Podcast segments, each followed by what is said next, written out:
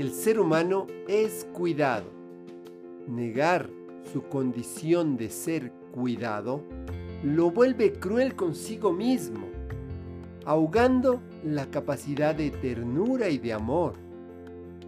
En el cuidado del planeta, en el cuidado del ser humano, en el cuidado de las plantas, radica la felicidad.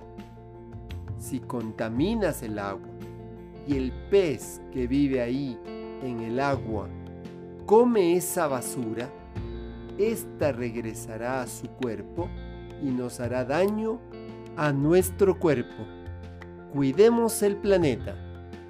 Te acompaña Mario Tapia Hernández y nuestras familias.